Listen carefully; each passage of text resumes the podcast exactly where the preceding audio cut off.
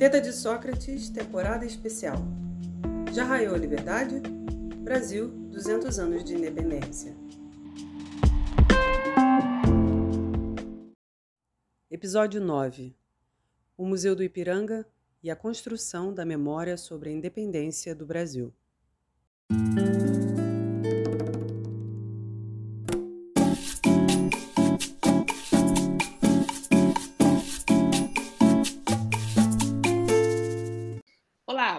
Bem-vindos ao Teta de Sócrates, um podcast com bate-papo descontraído com especialistas de diversas áreas das ciências humanas.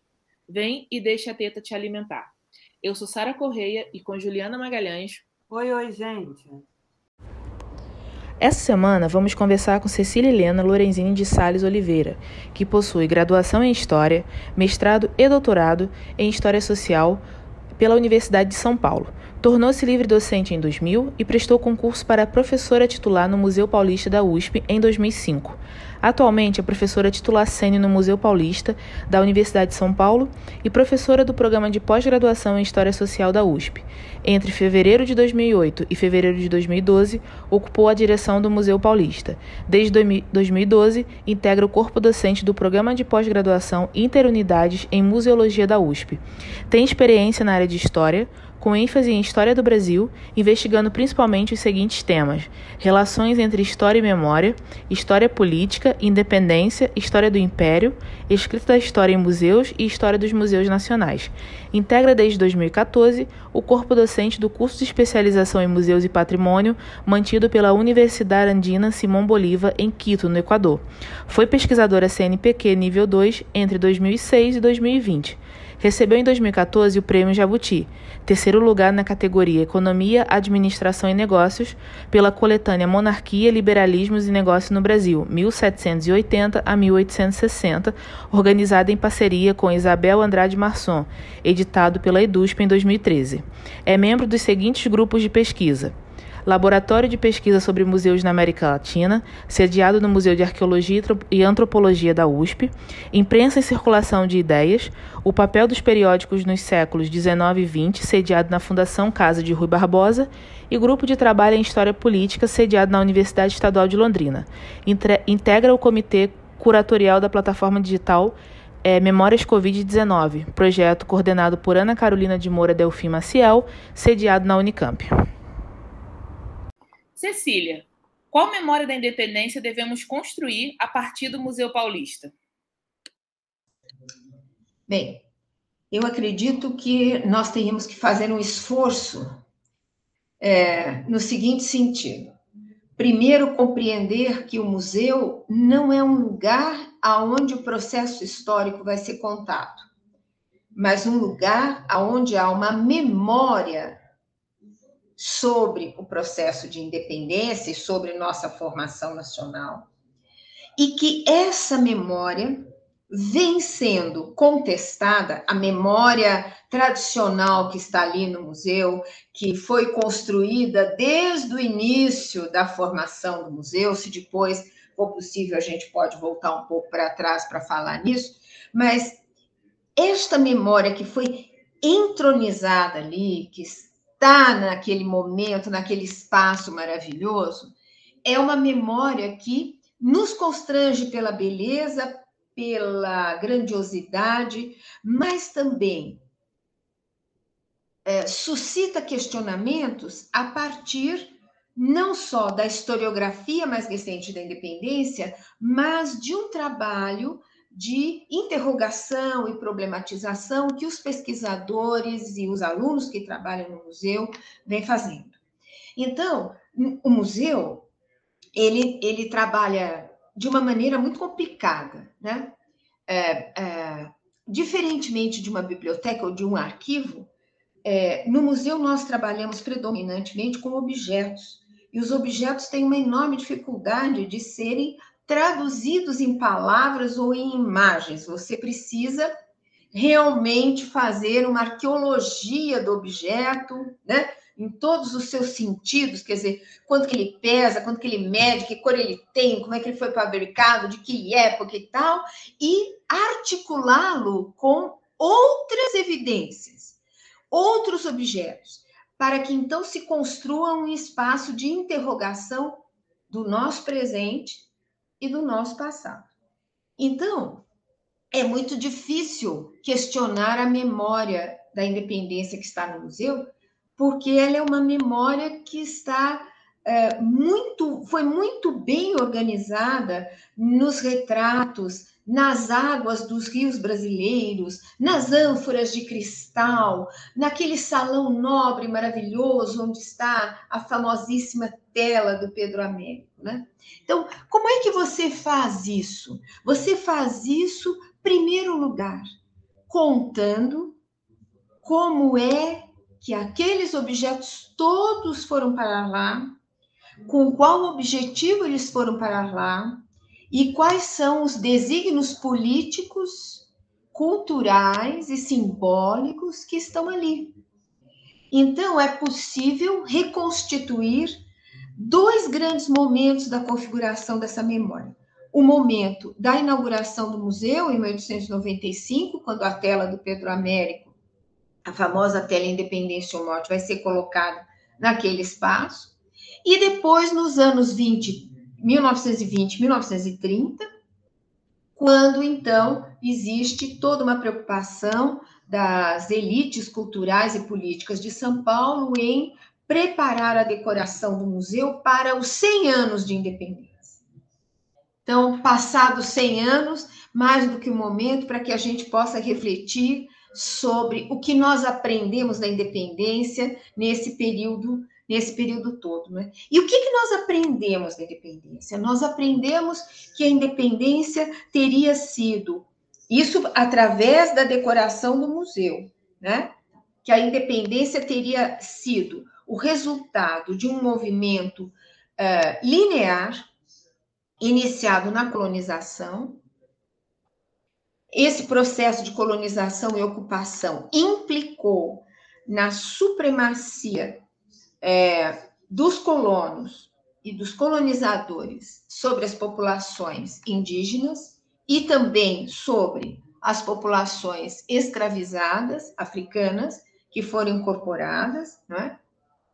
Mas a, a, a moldagem dessa sociedade adveio da uh, imposição e da divulgação dos princípios civilizatórios da sociedade europeia ocidental, de tal sorte que as culturas indígenas e africana ficaram subsumidas nesse movimento né, de dominação política e cultural, e que essa sociedade assim constituída, mestiça, é, inorgânica, vamos dizer assim, é, chegou no momento da independência graças a um conjunto de forças, um conjunto de forças que veio do exterior, através da Revolução Constitucionalista em Portugal, em 1820, mas também através da vinda da corte e do progresso material e moral que a corte teria trazido,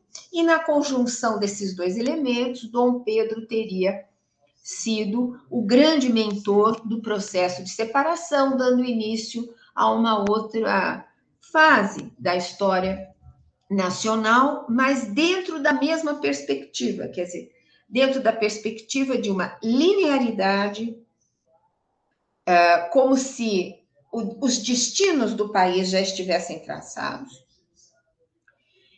é, dentro também de uma percepção de que existe um movimento cadenciado em direção ao progresso moral eh, e material, que é, na verdade, em direção ao sistema capitalista mundial e à inserção do Brasil nesse sistema, e, ao mesmo tempo, a preservação de uma ordem interna eh, através. Eh, não, eu, eu não diria do apagamento propriamente, mas é de uma conciliação entre propostas políticas diversas, segmentos sociais diversos, em torno dessa nação simbolicamente representada por um território unificado e por elites é, políticas e culturais afinadas com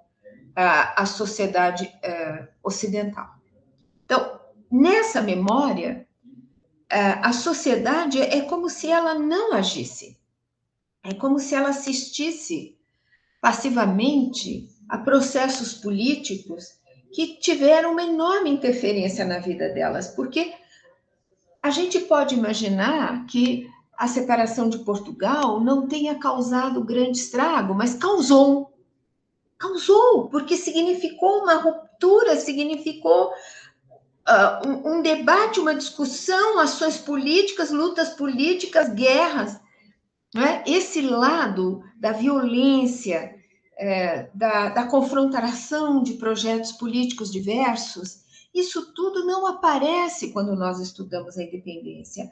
É como se fosse um processo pacífico, um processo malemolente, como o, a, a, o calor tropical, alguma coisa assim. E isto é tudo que nós não precisamos mais.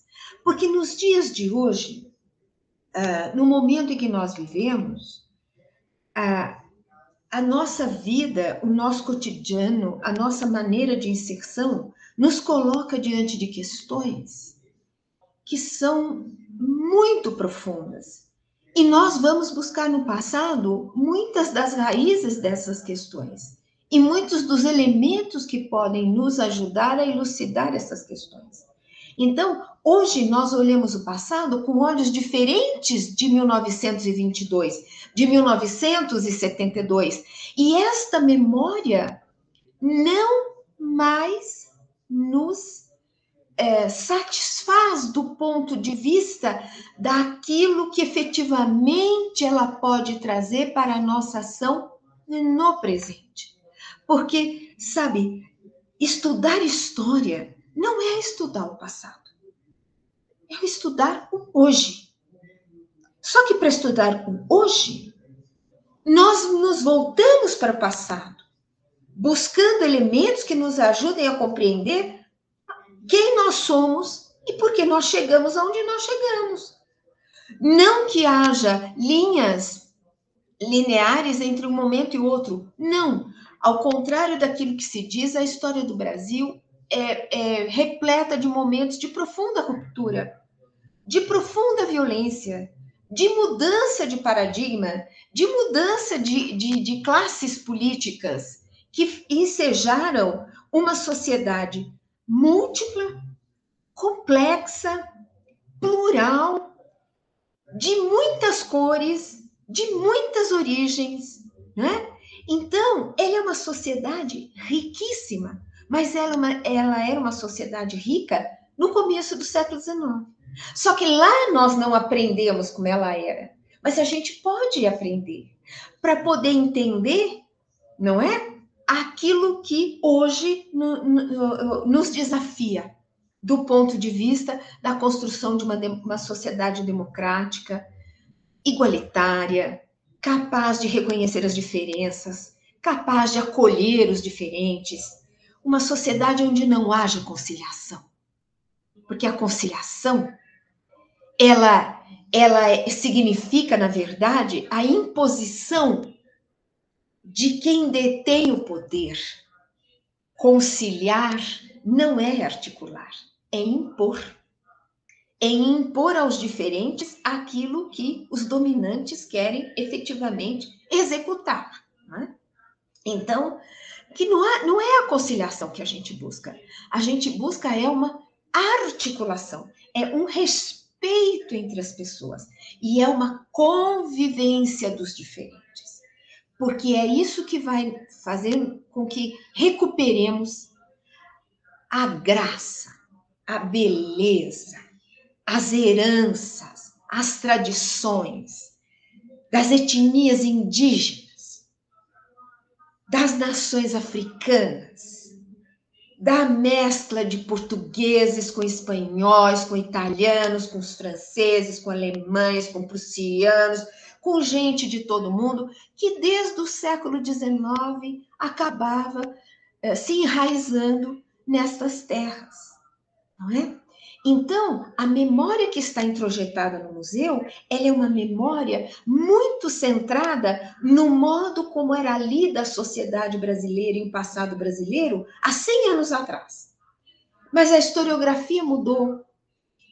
E os acervos do museu, é, na sua magnitude, na sua amplitude e multiplicidade, permitem a problematização dessa memória, né?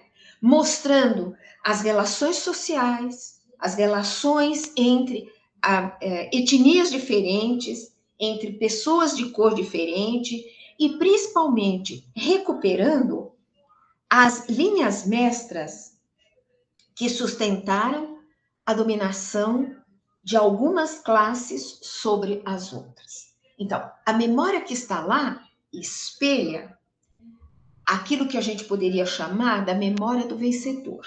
Só que a memória do vencedor, ela não é ela não está distante da memória dos vencidos. Na verdade, não existe essa ambivalência.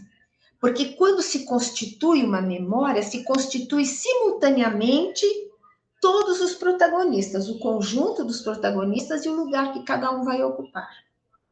Então não adianta muitas vezes imaginar que a gente muda o vencedor e vai mudar a memória. Não, é ler do engano. Nós temos que mudar o nosso modo de pensar, o nosso modo de constituir a história, o nosso modo de interrogar e perceber na palavra, na ação, aquilo que está escondido, aquilo que foi apagado, aquilo que está silenciado. Existem muitas formas de silenciar o passado.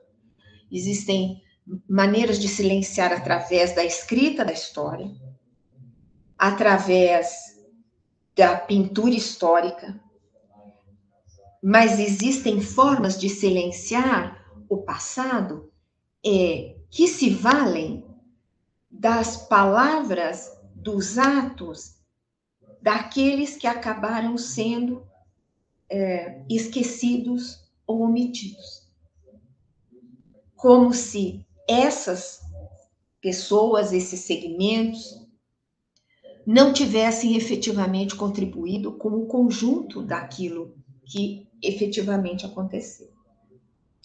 Então, trabalhar no museu é, ao mesmo tempo, ter uma, uma experiência absolutamente emocionante, no sentido de ter um contato com coleções de cultura material, que a arqueologia trabalha também, mas que os historiadores também estão aprendendo a trabalhar, não é? Então, a multiplicidade de objetos e de imagens e de vestígios, isso é uma experiência fantástica do ponto de vista da pesquisa, do ponto de vista da produção de conhecimento.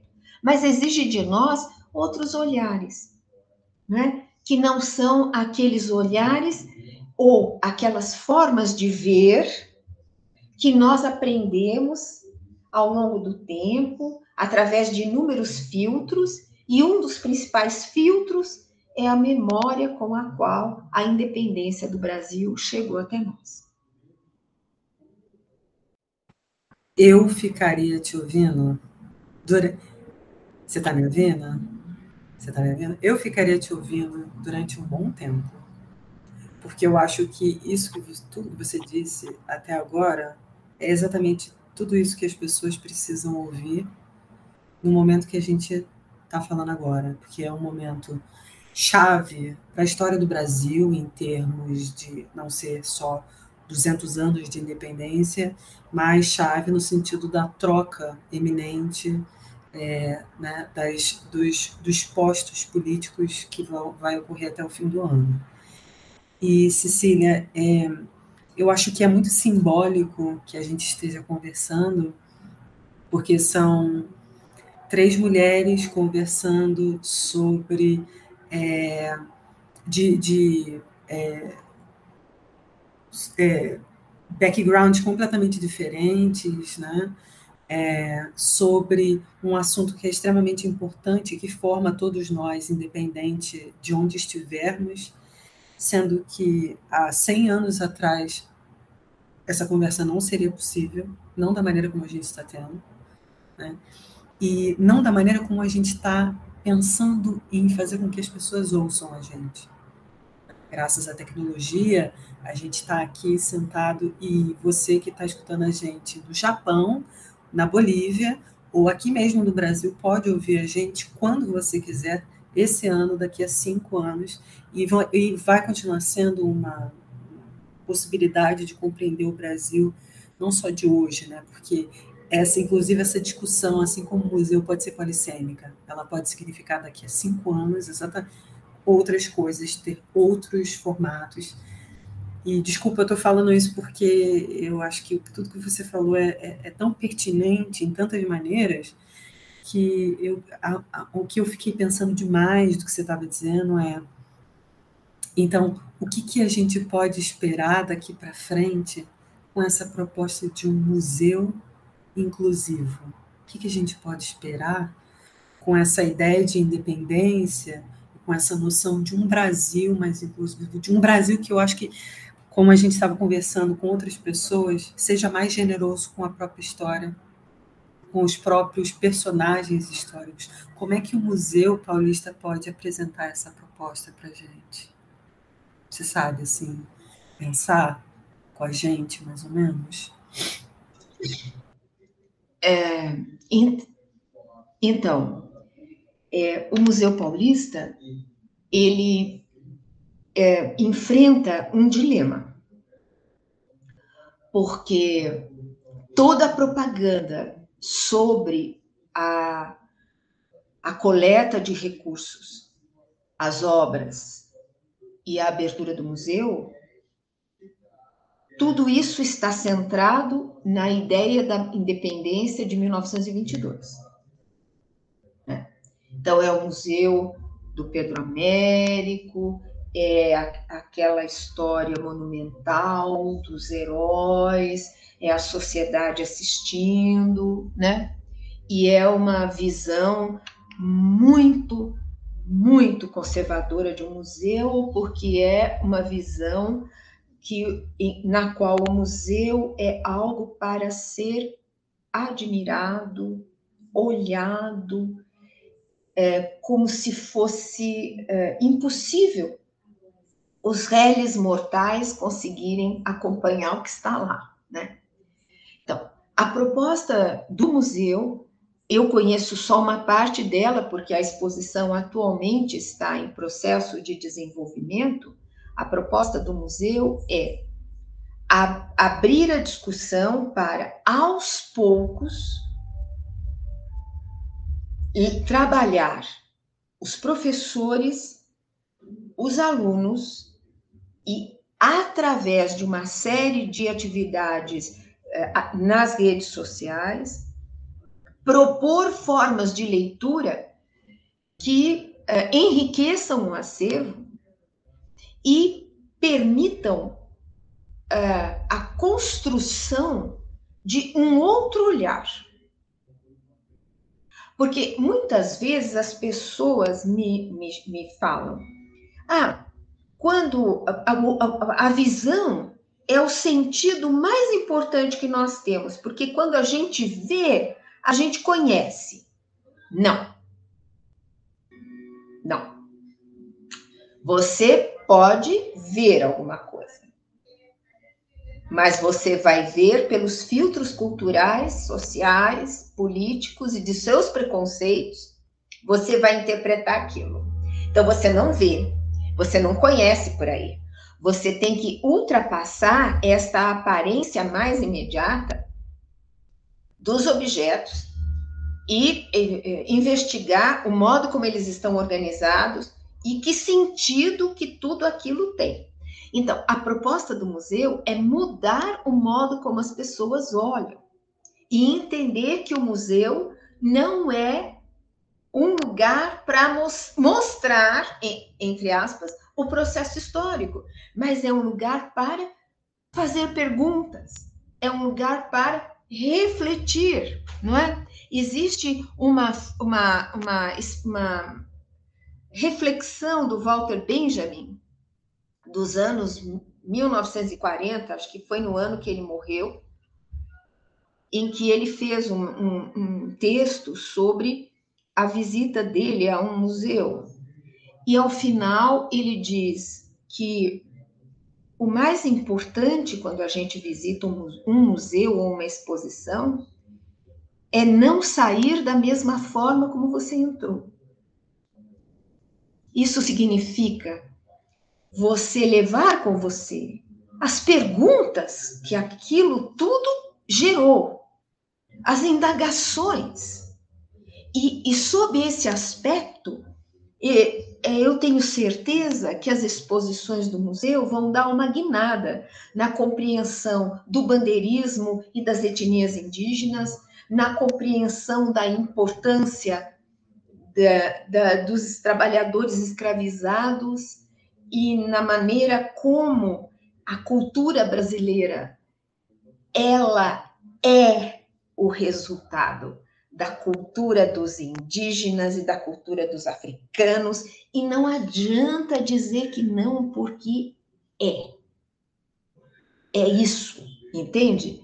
Então a, a, a, a fundamentação da nossa cultura está justamente na sabedoria na sensibilidade, no trato da natureza, é, na maneira de ver a terra dos povos indígenas, dos povos africanizados e escravizados. Eles foram a base, porque eles eram os grandes trabalhadores, né? Não sei se vocês lembram disso, mas a escravização dos indígenas, ela não terminou é, com é, o século XVIII. É, mesmo depois da, da expulsão dos jesuítas e da modificação da legislação colonial portuguesa em relação aos índios, uh, até quase o final do século XIX, o objetivo dos, de quem queria catequizar os índios e quem queria dominar as terras deles não era ocupar as terras, era explorar a mão de obra dessas populações. Né? Então, é, a história dos índios no Brasil é uma história muito, é, muito violenta, né? e nós estamos assistindo inúmeros exemplos do que aconteceu no passado e nós estamos assistindo agora. Então, o Museu para Todos é um processo de construção, de construção coletiva de construção dos pesquisadores e dos alunos que estão no museu, dos seus diretores, dos funcionários do museu e com a sociedade. Mas esse processo, que é coletivo e vai ter que ser feito conjuntamente, vai demorar e muito. E quando eu comecei minha fala, eu disse que o museu enfrenta um dilema, porque há uma incongruência entre aqueles que colocaram dinheiro e que vão querer ver o museu aberto e o conteúdo que esse museu vai manifestar. Então, uma coisa é manter a decoração interna de 1922 e, e que ela só terminou em 1930 mais ou menos, mas uma coisa é manter a decoração interna, que é uma forma de de prestar contas e mostrar, enfim, que tudo foi restaurado, está maravilhoso. A outra é o modo como isso vai ser trabalhado nas várias áreas expositivas e nas exposições temporárias. Então, é, do mesmo modo como hoje em dia nós lidamos com é, memórias, é, em, uh, contradições é, e principalmente com polaridades muito grandes na nossa sociedade, transformar o Museu Paulista para todos significa construir passo a passo no coletivo esse projeto. Sem dúvida vai ser uma surpresa para aqueles que estão é, financiando é, se depararem com um questionamento do próprio financiamento. Né? Talvez seja uma surpresa, e para nós, com certeza, vai ser uma surpresa grata, né? porque isso significa que a gente está repensando sobre o nosso passado né? e sobre aquilo que a gente decide colocar no museu para pensar sobre o nosso passado. Né?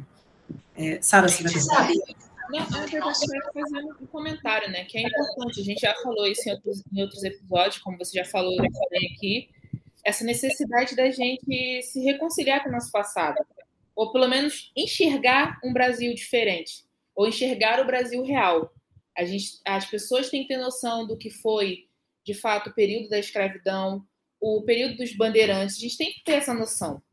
Não é simplesmente ah, passou. Isso, então, o, o museu tem esse papel muito importante. E imagino que vocês também, é, assim, a notícia de que vai ter esse tipo de exposição, nossa, com certeza para a gente é uma, uma grata notícia, uma grata surpresa.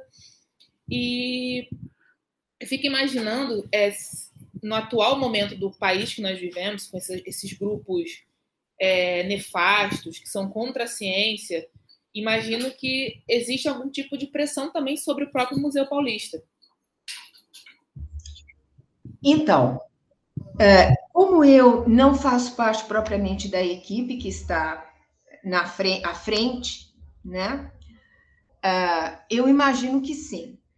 A minha suposição é de que no dia da inauguração e mesmo posteriormente, as pessoas todas que ajudaram a, na reconstrução, elas não vão se dar conta inicialmente da, da maneira como as, as questões vão ser colocadas, porque é, voltamos àquela, que, àquele ponto que eu falei. As pessoas olham e acham que conhecem e acham que veem.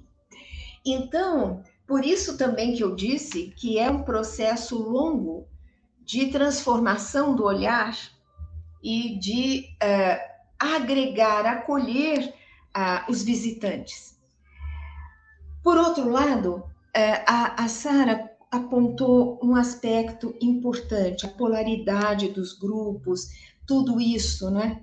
Nas minhas últimas experiências na área expositiva do museu, eu, eu percebi pude inclusive conversar com professores, com alunos, é, as pessoas, em razão da vida que nós levamos, da fragmentação do tempo, da fragmentação das nossas atividades, as pessoas não conseguem mais abranger o conjunto do conteúdo. Elas capturam aquilo que aparentemente mais as interessa ou que mais chama atenção então, os alunos que iam ao museu uh, nos anos 2000 já não conseguiam ter a dimensão do significado da decoração interna. Até porque nas escolas eles não estavam mais estudando nem o bandeirismo, é, nem a, a, os processos de colonização, da forma como está lá descrito, não é? Então, havia uma dissonância entre a fragmentação do pensamento e a, a memória ali entronizada, entende? Inclusive, eu tive, assim, experiências interessantes com alunos é, que não sabiam quem era Dom Pedro I, não sabiam quem era Dom Pedro II, não conheciam, não conseguiam identificar e também não identificavam os bandeirantes. Então, é uma situação é, muito complicada. De toda sorte, é, como o museu não se propõe a ensinar história, mas a trabalhar é, questões históricas, problemas históricos, por intermédio da cultura material e de interrogações do presente, né? a este projeto coletivo, que é transformar o museu para todos, eu acho que vai ser bem sucedido. Com certeza. É, com certeza. Na realidade, é, é, é, isso que eu acho que a gente espera que o Museu do Futuro seja, né? Esse museu de colaboração, esse museu de diálogo. Né? Porque cada vez mais a gente deixa esse museu do século XIX para trás, né? Para ser um museu é, que é, fale com a gente, né? Que a gente traga para casa. É isso, né? O, do Benjamin, né? Que é esse museu que a gente traz com a gente. E que entre dentro da escola, porque eu acho que o objetivo é esse também. Né? Que ele seja capaz de entrar na escola através, seja das percepções mínimas do aluno, enfim, né? a gente não consegue impor né, a capacidade de, de, de, associação do aluno, mas minimamente é, como espaço de interpretação e, e, reflexão da realidade a partir de objetos, a partir do espaço, a partir do diálogo, é extremamente necessário. Acho que a gente precisa cada vez mais isso, e está faltando esse diálogo. Né? E nesse sentido, é, Cecília, eu queria saber um pouco sobre esse diálogo que a gente pode ter é, entre, entre esse passado de um museu do século XIX, com todas as suas características, e esse diálogo do, do Museu do Futuro. Como é que a gente pode colocar isso para alguém que chega no museu e não sabe nada, não sabe sequer quem é Dom Pedro? Será que é possível a gente conseguir fazer com que as pessoas tenham, tenham menos medo do museu, desse museu é, é, imperial, incrível, e, e, e passa a entender o museu ali como um espaço de acolhimento? Será que é possível? Olha, é, em toda a minha experiência no Museu Paulista, a despeito dessa uh, distância que a, a, própria decoração interna impõe, ele é um dos museus mais populares que eu já conheci. É, então, é, eu acredito que a população de São Paulo e do Brasil, quem puder vir para a cidade, né, vai estar muito curiosa para conhecer o museu, porque o museu é, sempre acolheu, a despeito desta grandiosidade, desta memória tão é, conservadora e, ao mesmo tempo, tão silenciadora do passado, apesar disso, o museu sempre recebeu é, pessoas de todas as classes sociais. Eu tive a ocasião de conversar com empregadas domésticas, peões de obra, não é? E porque sempre havia um dia da semana que o museu era de graça e em muitos momentos vários dias da semana eram de graça. Né? Então, ele sempre foi um museu muito visitado. E uh, mesmo com esta uh, grandiosidade e esse impacto que causa uma certa distância, uh, as pessoas o visitavam muito, muito mesmo, muito mais do que museus de arte ou outros museus que uh, existem em São Paulo. Claro que é importante perceber que há uma distância entre o momento em que o museu foi fechado e o momento em que ele vai ser aberto, são quase 10 anos. Nesse período, tirando os dois anos da pandemia, várias outras instituições ganharam espaço. Então, o Museu Catavento, museus interativos, não é? E, e, e mesmo uh, o, o, Museu uh, de Arqueologia e Etnologia da USP realizou exposições belíssimas, não é? Nós temos que falar do trabalho incrível que foi feito com a, a, as etnias indígenas a, no, do interior de São Paulo, a importância daquelas exposições em que os indígenas tiveram uma participação muito grande. Então, isso são é, elementos né, que agregam a aquilo que o museu eh, pode oferecer, mas eu tenho certeza que vai ser um, voltar a ser um dos museus mais visitados do país. É, na realidade, é o que a gente espera, né? A gente espera que as pessoas estejam com fome de cultura depois de dois anos de pandemia, e é claro, depois de muitos anos do, do museu estar é, tá em, em reformas, né? É, é, é, bem importante assim que a gente tenha essa fome de cultura. Eu acho que o momento é propício para que a gente tenha essa fome, né? Não só pelo, pelo tempo de fechamento, mas eu acho que é pelo momento mesmo que a gente vive, né?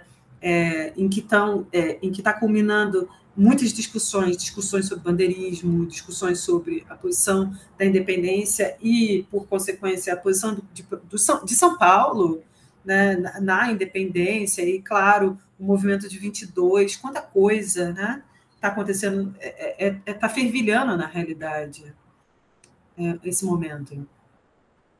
E eu acho que esse, esse fervilhar assim é, é, é, bom, chama as pessoas, né? E o objetivo do podcast é esse, é, para a gente chamar as pessoas a conhecerem o museu e também é, chamarem as pessoas a atenção, a, a, darem a atenção devida ao processo de, de, de, de escolhas do, das, das, do que será passado, do que será apresentado. E, e Cecília, o que, o que a gente vai conhecer sobre esse museu? O que, que a gente, o que, que essas exposições que estão sendo, que vão ser montadas para para setembro, que é a abertura, e você que está ouvindo a gente, depois de setembro, o museu abre, em setembro, abriu, em setembro de 2022, é, o projeto dessas exposições são de questionamento, basicamente. Então, é, bom, é, eu acho que é possível estabelecer algumas, alguns eixos, né? Então, é, a manutenção da decoração interna do museu, que foi erguida nos anos de 1920 e 30, deu ensejo a que uma ala do museu discuta uh, como é que a história do Brasil vem sendo contada, através de imagens, através de pre preconceitos, vamos dizer assim. Eu chamo preconceito no seguinte sentido: é, é o pré-conceito em relação ao processo histórico, quer dizer, você já dá como certo que o processo histórico foi de uma determinada maneira, a partir dos elementos dos livros didáticos, das redes sociais, daquilo que é banalizado, dessa memória. Então, eu acho que esse é um primeiro movimento. O segundo movimento é o movimento em direção à própria história do museu, ao sentido do museu, ao que ele representa, ao que ele foi e ao que ele pode ser, né? Por outro lado, há toda uma preocupação com uh, elementos interativos, quer dizer, que facilitem a, a ampla acessibilidade e também uh, a criação de condições para que as pessoas possam interagir com instrumentos digitais e, e outras modalidades, né? E, finalmente, vai haver uma exposição temporária sobre a memória da independência e o modo como a, a independência vem sendo comemorada ao longo dos anos. É, é uma maneira de mostrar que o, o processo de independência ele teve uma, uma importância muito grande, muito maior do que aquilo que normalmente se ensina, mas que ao longo do tempo as comemorações da independência acabaram por dar a esse processo sentidos que no passado ele não teve. É, por um lado, é mostrar a celebração, mas por outro lado, é mostrar que essa celebração pode envolver inúmeros segmentos da sociedade, inúmeras formas de manifestação, e que a independência continua sendo um tema aberto à pesquisa e à compreensão. Cecília, antes da gente ir, eu quero te perguntar, depois de todas essas lições maravilhosas dessa aula resumida aqui, se tem mais alguma coisa que você gostaria de colocar para o público sobre o museu, sobre as exposições, sobre o seu trabalho no museu, antes da gente ir para as dicas? Tem alguma coisa que você talvez tenha deixado de fora, ou que você queira ressaltar? Olha, é, não, é, eu só vou fazer um grande convite para que as pessoas consultem as redes sociais do Museu Paulista, o Instagram, né? Porque sempre tem uma novidade, sempre tem um acervo que está sendo é, é, valorizado, discutido. Acompanhem lá. e não percam, depois que o museu abrir, para visitar o museu, que eu acho que vai ser uma experiência incrível. O prédio é lindo, o lugar é lindo e nós vamos poder, tenho certeza, uh, nos deparar com outras dimensões da nossa memória, da nossa cultura e principalmente com perspectivas inclusivas que são fundamentais nesse momento. Maravilhoso, Cecília. A gente só tem a agradecer. Obrigada por, primeiro, ter aceitado o convite da gente. Obrigada por apresentar esse museu possível, esse museu do futuro. E, bem, a gente convida não só a Cecília, mas você que está ouvindo a gente, para ir lá nas nossas redes sociais, no nosso Instagram, arroba Teta de Sócrates, fale bem, fale mal, mas fale da gente. Vá lá, comentem sobre os episódios que vocês estão ouvindo. E caso vocês queiram dar dicas, por favor, vá lá no nosso e-mail, é, indique pessoas que vocês querem vir, ouvir, façam sugestões também, falem alguma coisa para a gente, a gente quer ouvir vocês, então vá lá, tetadesocrates.gmail.com. Cecília, muito obrigada, mesmo, mesmo, mesmo. E bem, vamos para as dicas, nossas dicas pessoais, e aí você pode dar dicas do museu, você pode dar dicas pessoais, interesses pessoais, você fica à vontade aí. Por favor, se você puder falar mais um pouquinho de setembro para o pessoal no convite, vai ser muito legal. Então, é, bem, eu ainda não, não, eu ainda não tenho a, a, a relação das festividades, mas é, é, dicas. Bom, é, sobre a independência, existem, existem muitas dicas, mas também existem leituras. Então, eu organizei este ano, numa das edições da revista Almanac, que é uma revista eletrônica que tem um site, Almanac que é, ela é da Unifesp, Universidade Federal de São Paulo, né? O campus de Guarulhos tem um curso de história. Então, no, no Almanac, eu organizei um dossiê junto com uma professora de artes, e o dossiê está maravilhoso. É sobre a independência do Brasil, mas é também sobre a maneira como as imagens, as pinturas, o cinema constroem a memória das nossas sociedades. E nós trabalhamos com é, é, historiadores é, da América Latina e da França. E cada um deles escreveu um artigo muito interessante. Então, eu acho que é um bom convite para uma leitura muito gratificante, muito estimulante, muito, muito questionadora. Né? E a, a segunda dica, é, essa ainda está em andamento, é, é, eu e o professor João Paulo Pimenta, da USP, estamos organizando um dicionário da independência. Então, ao longo deste ano, ainda teremos novidades em publicações. E, claro, a dica principal é conhecer o museu é, de cima a baixo, aproveitando as exposições temporárias, o Salão Nobre, onde está a tela do Pedro Américo, e, e todo mais que vai ser oferecido ao público a partir de setembro. Eu quero agradecer também, mando um grande abraço uh, para todos e uh, até uma próxima oportunidade. Muito obrigada. Obrigada, Cecília. Obrigada mesmo. Aliás, um abraço para o João Paulo, que foi o nosso convidado. Batemos um papo excelente com ele aqui. Um querido, uma pessoa maravilhosa, que a gente espera que, assim como você, volte para poder falar sobre outros temas quando o museu estiver aberto e você puder conversar com a gente sobre o seu trabalho específico no museu.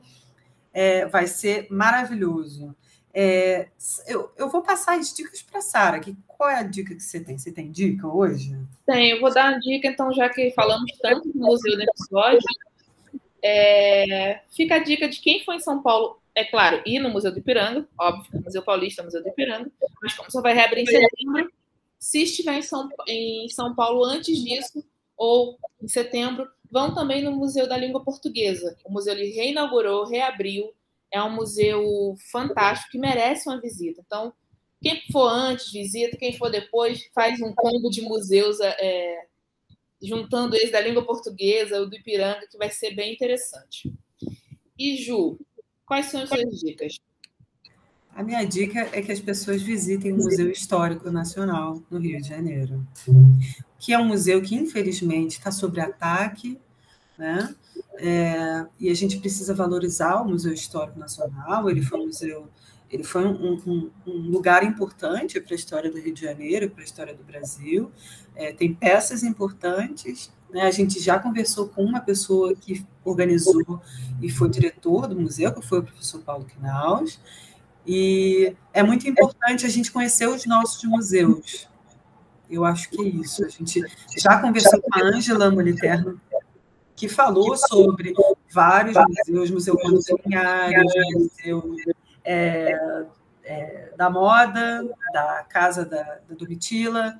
Ah, vou indicar o Museu da cidade de São Paulo, que é a casa da Marquesa de Santos Domitila, que é um museu fofíssimo, um museu muito bonitinho, no centro de São Paulo, no centro histórico.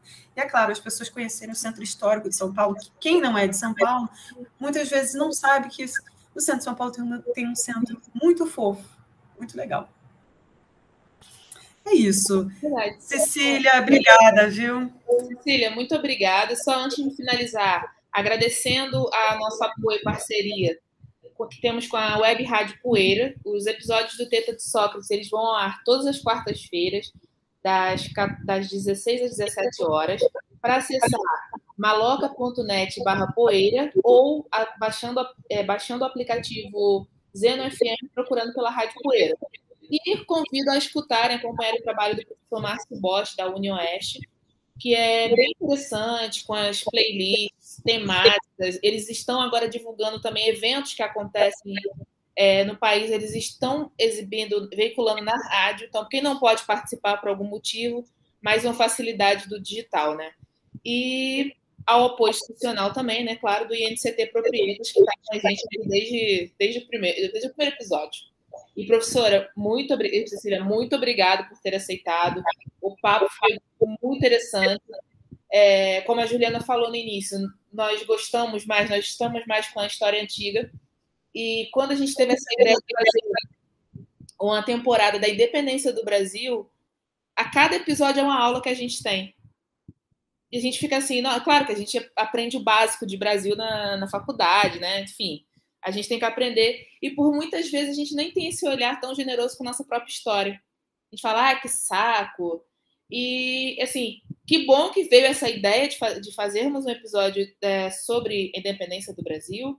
Que ótimo que as pessoas que estão, os professores, os pesquisadores, que estão aceitando falar com a gente, estão muito generosos conosco, dispondo do seu tempo para falar aqui, para dar aula. Muitas vezes a gente fica assim, quietinha no.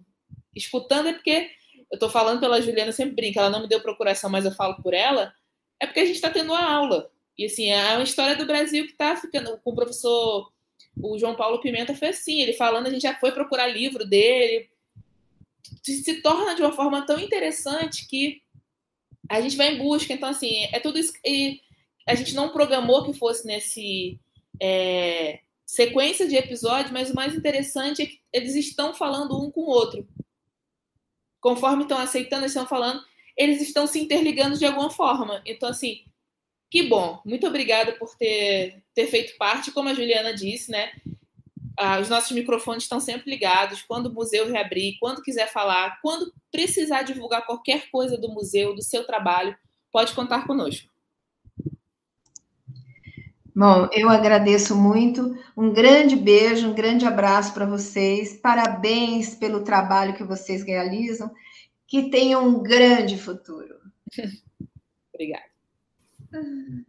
Obrigada, gente. Até a próxima. Tchau, gente. Até mais. Tchau.